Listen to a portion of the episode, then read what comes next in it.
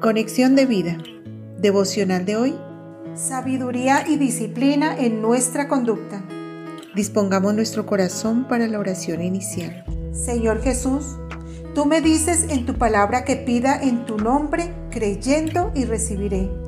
Te pido sabiduría y disciplina para poder actuar con prudencia, actuar en justicia, haciendo lo bueno delante de tus ojos, siendo sabio en mi comportamiento agradándote en todo y reverenciando tu santo nombre. Amén. Ahora leamos la palabra de Dios. Proverbios capítulo 1 versículos 1 al 7.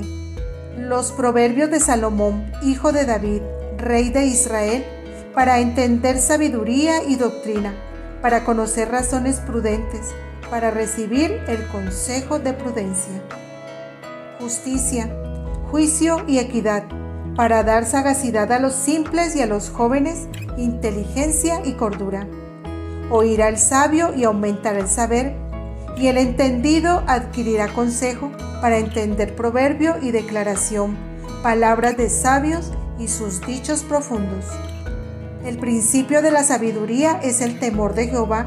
Los insensatos desprecian la sabiduría y la enseñanza. La reflexión de hoy nos dice, Vivir una vida disciplinada y exitosa solo se logra de la mano de Dios. Solo Él puede, a través de su palabra, enseñarnos a hacer lo correcto y justo. Su palabra es la que nos da inteligencia, conocimiento y discernimiento para tomar decisiones acertadas.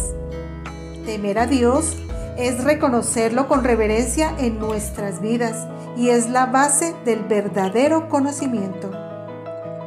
Temer a Dios es respetarlo y amarlo, obedeciendo sus preceptos, porque su palabra contiene consejos y enseñanzas morales que nos permiten ordenar nuestra vida y comportarnos de tal manera que nos vaya bien.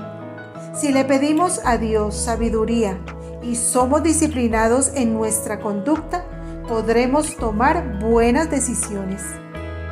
La sabiduría de Dios está entonces al alcance de todos los que le buscan.